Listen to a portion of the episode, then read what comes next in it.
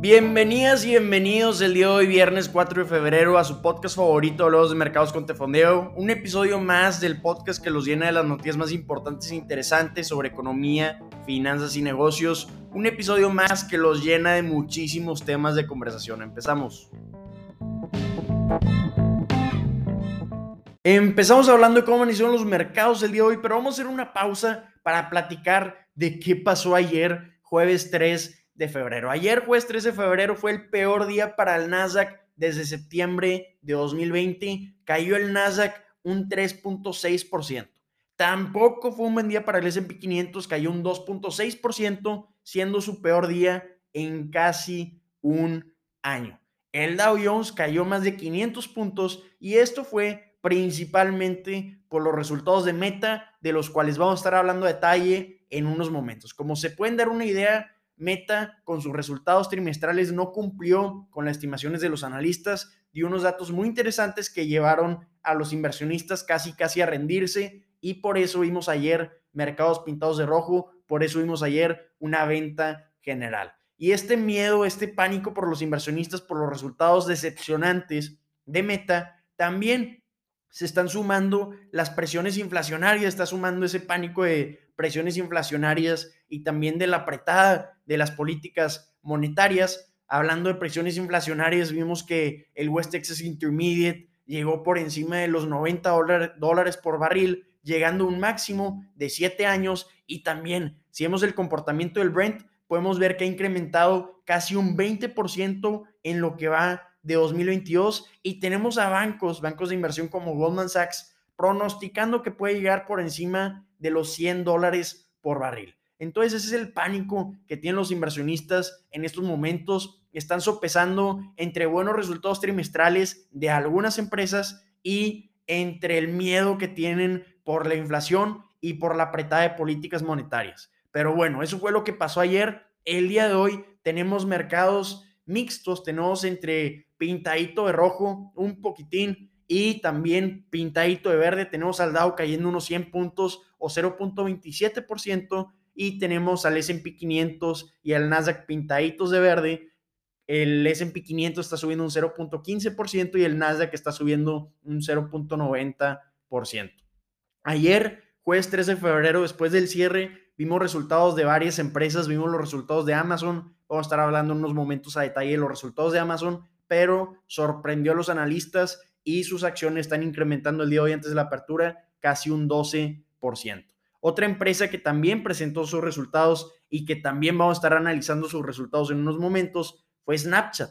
Snap reportó ayer después del cierre resultados trimestrales, también dejó impactados a los inversionistas y sus acciones después del cierre comenzaron a incrementar más de 54% y el día de hoy antes de la apertura las tenemos incrementando más de 45%, entonces increíbles resultados. Pinterest también reportó resultados, esta red social presentó mejor de lo que esperaban los analistas y también tenemos a sus acciones subiendo 14% antes de la apertura. A Ford también presentó resultados trimestrales, puros resultados trimestrales, pero Ford fue una historia diferente, no cumplió con las estimaciones de los analistas en utilidades, también en ingresos se quedó un poquito debajo de lo que esperaban los analistas, esto debido a problemas de suministro y también escasez de materiales y por eso la tenemos cayendo su acción 6% el día de hoy. Otra empresa que reportó sus resultados trimestrales fue Clorox y qué bárbaro,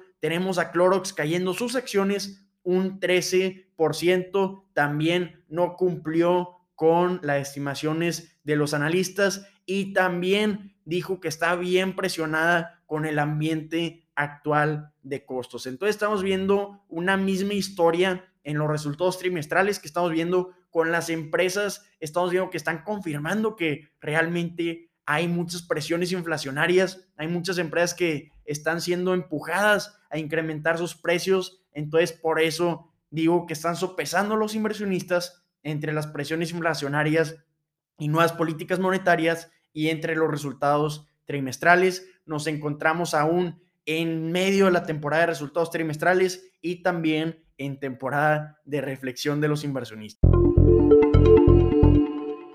Ayer, jueves 13 de febrero, fue el día para Amazon. Después del cierre de mercado, esta empresa, este gigante, no solo de comercio electrónico, sino este gigante de la nube, este gigante de publicidad, reportó sus resultados trimestrales y después de estos resultados las acciones comenzaron a incrementar más de 14% y el día de hoy, antes de la apertura, viernes 4 de febrero, las acciones de Amazon están incrementando casi un 12%. Fueron tan sorprendentes los resultados que no sé ni por dónde empezar. No sé si empezar por los ingresos o por segmentos o si empezar hablando del CAPEX que le metieron en este trimestre o en las utilidades o en la participación que tuvieron en Rivian. Entonces vamos a empezar hablando de los resultados de manera general. Empezando hablando por ingresos totales, vimos un incremento anual de 9.4%. Amazon reportó ingresos totales de 137.400 millones de dólares, cuando hace un año había reportado 125.500 millones de dólares. Entonces, podemos decir que va en tendencia con el crecimiento que ha presentado Amazon en los últimos resultados. Además, era una temporada importantísima, pues era la temporada de compras navideñas la que reportó Amazon ayer. Entonces, le fue bien en ingresos, pero hablando de utilidades, fue increíble ver las utilidades que reportó Amazon, pues vimos que casi se duplicaron las utilidades en comparación de hace un año en el mismo periodo. Amazon reportó utilidades de 14.300 millones de dólares, cuando hace un año había reportado 7.200 millones de dólares. Entonces, vamos a ver, no nos cuadra porque está incrementando un 9.4% los ingresos, pero están creciendo casi 100% las utilidades. ¿Por qué? Pues recordemos que Amazon tiene una participación, tiene un porcentaje de dueño en Rivian Automotive y Rivian hizo su oferta pública inicial en el trimestre octubre a diciembre de 2021 y al parecer fue un trimestre bien rentable para Amazon. No al parecer, confirmamos que fue una inversión bien rentable para Amazon la de Rivian porque en la oferta pública inicial generó Amazon 12 mil millones de dólares. Entonces todo eso se fue a las utilidades de Amazon este trimestre y de ahí proviene la mayor parte de las utilidades que presentó Amazon este trimestre. Entonces por eso estamos viendo este incremento de casi 100% y hablando del negocio base de Amazon, pues ya sabemos cuál es el negocio base, es el de comercio electrónico. Entonces hablando del comercio electrónico, ¿Qué fue lo que vimos? Pues representó como siempre casi un 50% de los ingresos totales, representó un 48% de los ingresos y aquí reportaron ingresos de 66 mil millones de dólares. Aunque este trimestre vimos que fue un poco complicado para Amazon el comercio electrónico, porque recordemos que Amazon había comentado que invirtió más de 4 mil millones de dólares para adaptarse al ambiente actual de escasez de mano de obra y problemas en el suministro. Entonces, además de esto, incrementaron el salario promedio a 18 dólares por hora con un bono para iniciar de 3 mil dólares.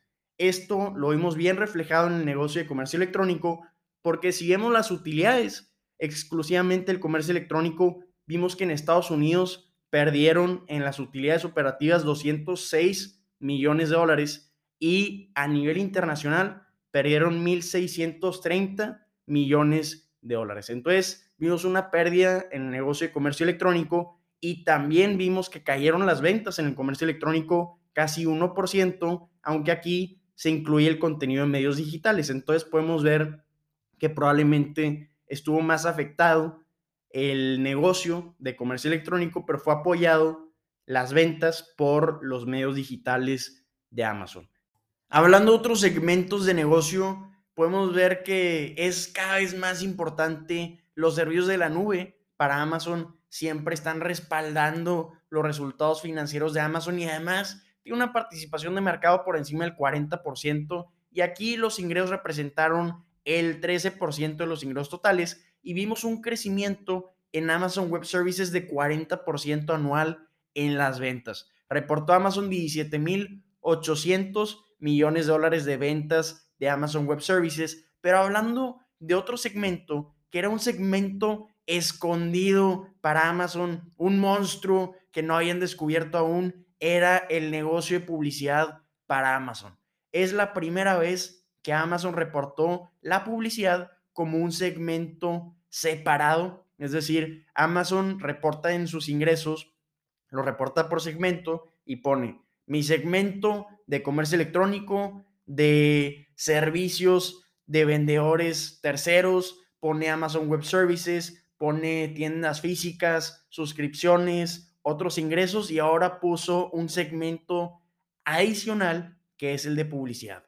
¿Qué vimos en el negocio de publicidad para Amazon? Vimos que es un negocio enorme, el de publicidad. Como ya habíamos comentado en otros episodios, Amazon está incrementando cada vez más su negocio en publicidad, está poniendo a los vendedores la opción de que puedan aparecer sus productos arriba cuando estén buscando los compradores productos. Entonces de aquí genera muchísima venta Amazon. Aquí la publicidad representaron el 7% de los ingresos totales. El 7% de los ingresos de Amazon provinieron de publicidad y aquí vimos que crecieron un 32% las ventas y reportaron 9.700 millones de dólares de ingresos. Entonces, increíble ver el tamaño de negocio de la publicidad para Amazon, que esto también probablemente esté notando con la publicidad en Meta y también con la publicidad en Google, pues ya le está dando competencia con todo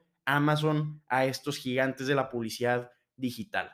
Hablando de medios, podemos ver que ya en 2022 Amazon va a tener los derechos del Thursday Night Football. Va a ser bien interesante ver cómo van a transmitir estos partidos de la NFL en sus plataformas de streaming. También está en espera la adquisición de Hollywood MGM, este estudio notable, este estudio clásico de Hollywood y que Amazon acordó comprarlos por 9 mil millones de dólares, pero esta adquisición aún se está siendo revisada por la Comisión Federal de Comercio de Estados Unidos. Entonces, fueron unos increíbles resultados para Amazon, pero no me digan que el éxito del negocio de Amazon es porque es un negocio en línea.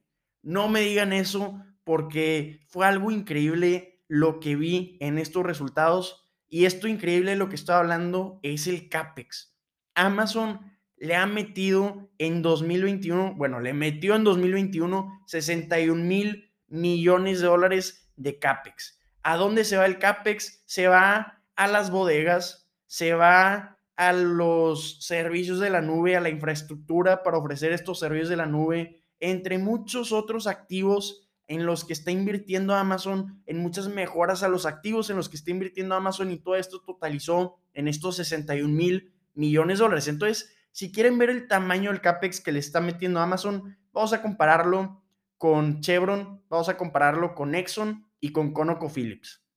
Estas empresas, hablando de Exxon, le metió 16.500 millones de dólares de CAPEX, Chevron le metió 8.100 millones de dólares de CAPEX y ConocoPhillips le metió 5.320 millones de dólares de CAPEX. Entonces, si juntamos a estos tres gigantes energéticos, Amazon le metió más del doble del CAPEX que le metieron estos tres gigantes energéticos combinados. Entonces es increíble cómo está creciendo Amazon, es increíble ver lo que están invirtiendo y además hablando del comercio electrónico ya habíamos comentado que fue un trimestre difícil para Amazon debido a las complicaciones de escasez y también obstáculos en, el suministro, pues bueno, Amazon citando estos problemas dijo que iba a incrementar el precio de su servicio de membresía Prime de 119 dólares al año a 139 dólares al año. Esto fue lo que más le gustó a los inversionistas probablemente. Además dijeron que estaban incrementando el precio de este servicio porque quieren incrementar también los beneficios. Entonces, Amazon tiene mucho por prometer aún cuando todos estaban con pánico, con miedo de que Amazon está llegando a su techo de crecimiento llegó y nos demostró que todas esas inversiones que ha estado haciendo en los últimos años han estado dando frutos y además que continúa invirtiendo, pues ya comentamos que le metió 61 mil millones de dólares de CAPEX en 2021. Entonces vimos una historia totalmente distinta con Amazon a la que vimos con Meta y también a la que vimos con PayPal y Spotify, que sus acciones cayeron más de 20% después de reportar sus resultados. Pues bueno, con Amazon la tenemos creciendo casi 12% el día de hoy. En el boxeo podemos ver peleas increíbles como las de Mike Tyson contra Buster Douglas, como Andy Ruiz contra Anthony Joshua. Pues lo mismo estamos viendo en el mercado de publicidad digital. Es increíble ver lo que estamos viendo en el mercado de publicidad digital. Como ya comentamos, Amazon le está dando una muy fuerte competencia a Google, le está dando una muy fuerte competencia a Facebook, pero hay otros de los cuales no esperan mucho, pero qué sorpresas nos están dando. Vámonos a hablar de Snapchat, esta empresa con una capitalización de mercado de 76 mil millones de dólares. Esta empresa, el 100% de sus ingresos provienen de la publicidad digital. Aquí ya todos sabemos qué red social es la de Snapchat. Es una red social en la que podemos ver que de ahí se originaron los stories. Y bueno, ¿qué fue lo que vimos en estos resultados?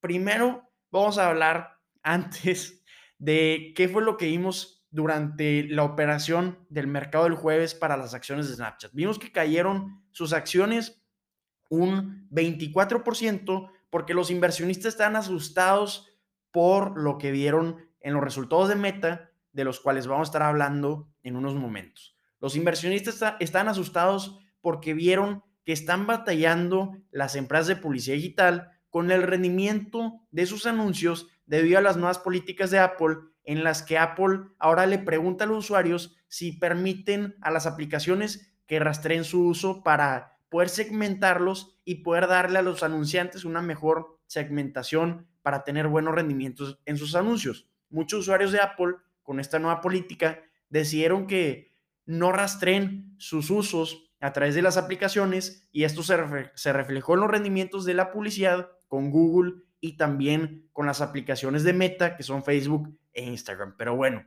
con Snapchat muchos esperaban eso. Por eso vimos como ayer cayeron 24% sus acciones pero después del cierre, como ya dijimos, ahora sí, reportó sus resultados trimestrales. ¿Y qué vimos para esta empresa? Esta empresa, como Buster Douglas, esta empresa, como Andy Ruiz, llegó y dijo, yo sí les doy pelea, aunque esté bien difícil la competencia. Con todas estas complicaciones en el mercado de publicidad digital, Snapchat publicó un incremento en ingresos de 43%, reportó ingresos trimestrales de 1.300 millones de dólares. Pero esto no es lo importante, este crecimiento de 40%, por encima de 40%, lo importante fue que reportaron su primera utilidad trimestral. Sí, Snapchat ya puede decir que es una empresa rentable. Si vemos su último trimestre, pues reportaron una utilidad de 22.6 millones de dólares. Entonces, por mientras que estamos viendo que empresas como Meta, como Alphabet, están batallando al adaptarse a estas políticas de Apple. Estamos viendo que Snapchat, que tiene los mismos problemas que estas empresas de publicidad digital, no le ha costado como le ha costado a las empresas más grandes. Entonces, por eso tenemos que hablar de cómo le fue a Snapchat. Fue increíble ver esto y bien merecido este incremento de casi 50% el día de hoy antes de la apertura. Podríamos decir que ayer jueves 3 de febrero nadie tuvo un peor día como el que tuvo Meta.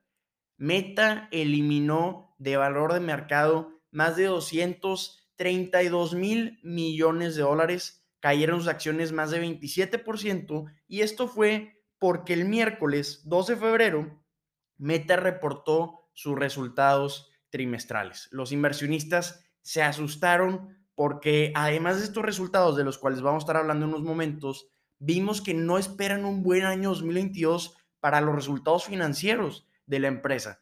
¿Por qué es esto? Porque Meta comentó que debido a la inflación, el gasto de los anunciantes se puede estancar durante 2022. Esto puede dañar al presupuesto que tienen los anunciantes para anunciarse en las plataformas de Meta también citaron que las nuevas políticas de seguimiento de anuncios que introdujo Apple le van a costar a Meta alrededor de 10 mil millones de dólares. También comentaron que están teniendo una muy fuerte competencia con TikTok porque está llamando la atención del mercado joven y le está quitando ese mercado joven a las plataformas de Meta. Entonces comentó Meta que están invirtiendo fuertemente en el rival de TikTok llamado Reels y este tiene menores márgenes a los que tienen otras publicaciones como los stories o también los posts que se ponen en los newsfeed de Instagram, por ejemplo. Entonces, aunque es el segmento que más crecimiento tiene para Facebook, para Meta, Reels, estamos viendo que tiene menores márgenes a las publicaciones normales. Entonces, esto tampoco le gustó mucho a los inversionistas. Y hablando de usuarios diarios activos, es una métrica importantísima para Meta, porque es algo a lo que le ponen muchísima atención los analistas. Y estamos viendo que perdió alrededor de un millón de usuarios diarios activos en todo el mundo y que en los mercados más importantes para Meta, que son Estados Unidos y Canadá, se estancó el crecimiento de usuarios diarios activos. Además, para este primer trimestre de 2022, de enero a marzo de 2022, Meta comentó que esperan ingresos entre 27 mil millones de dólares a 29 mil millones de dólares. ¿Qué significa esto? Esto significaría un crecimiento entre 3% y 11% anual. Entonces, esto es lo que más le llamó la atención a los inversionistas porque esperan un crecimiento anual de entre 3 y 11% y cualquier crecimiento debajo de un 11% sería el crecimiento anual más bajo para los ingresos de Meta en toda la historia de la empresa. Entonces hay muchas cosas de las cuales se le deben de dar seguimiento a esta empresa. Y hablando ahora sí de los resultados trimestrales que vimos para Meta, podemos ver que de ya presentaron por primera vez ingresos de su segmento de negocio de realidad virtual llamado Reality Labs. Aquí reportaron ingresos trimestrales de 877 millones de dólares que representaron el 2.6% de los ingresos totales. El 97.4% de los ingresos totales obviamente provenían de publicidad, pero es bien importante decir que es la primera vez que reportan ingresos de Reality Labs. De Reality Labs, como ya comentaron comentamos, con estos 877 millones de dólares de ingresos, tuvieron una pérdida de 3 mil millones de dólares. Entonces, están perdiendo muchísimo dinero con este segmento de negocio del cual están muy insistentes en meta, quieren desarrollar el metaverso y esto va a costar muchísima inversión y también ya está notando en las utilidades porque estamos viendo que en las utilidades vimos una caída anual de más de 5%, vimos una caída en utilidades trimestrales para el cuarto trimestre de 2021 de 5.4%. Meta reportó una utilidad de 10.280 millones de dólares cuando hace un año había reportado utilidades de 11.200 millones de dólares. Entonces hubo muchas cosas negativas de las que vimos en los resultados de Meta. Además, la estimación de, utilidad, de utilidades de los analistas era de 10.900 millones de dólares. Entonces, pues sí, vimos por qué cayeron las acciones de Meta un 27% ayer. El día de hoy vemos que continúan eh, cayendo las acciones de Meta un poco antes de la apertura del mercado, un 0.10%. Vamos a ver si se recuperan el día de hoy pero definitivamente sí hay muchas cosas que le llamaron la atención a los inversionistas, además porque como vimos, ya reportó Pinterest y fue una historia totalmente distinta, ya reportó Snapchat, fue una historia totalmente distinta, entonces viendo el, negocio, el mercado de publicidad digital, pues está, le está costando a Meta estar invirtiendo realmente en esto del metaverso. Además, ya hemos visto la mala publicidad que han estado, que se ha estado generando alrededor de los Facebook Files en los que estamos viendo que Facebook estaba consciente, Meta estaba consciente de que hay ciertas funciones de Instagram que le hacen daño a los jóvenes. Entonces esto atrajo muchísima atención de los reguladores, también del público. Entonces hay varias cosas que tienen que trabajar en Meta en cuanto a su imagen pública y también tienen que evaluar si realmente vale la pena invertir en el metaverso, que aunque suena muy prometedor, le está costando muchísimo a las utilidades. Entonces tiene que ser un juego de paciencia.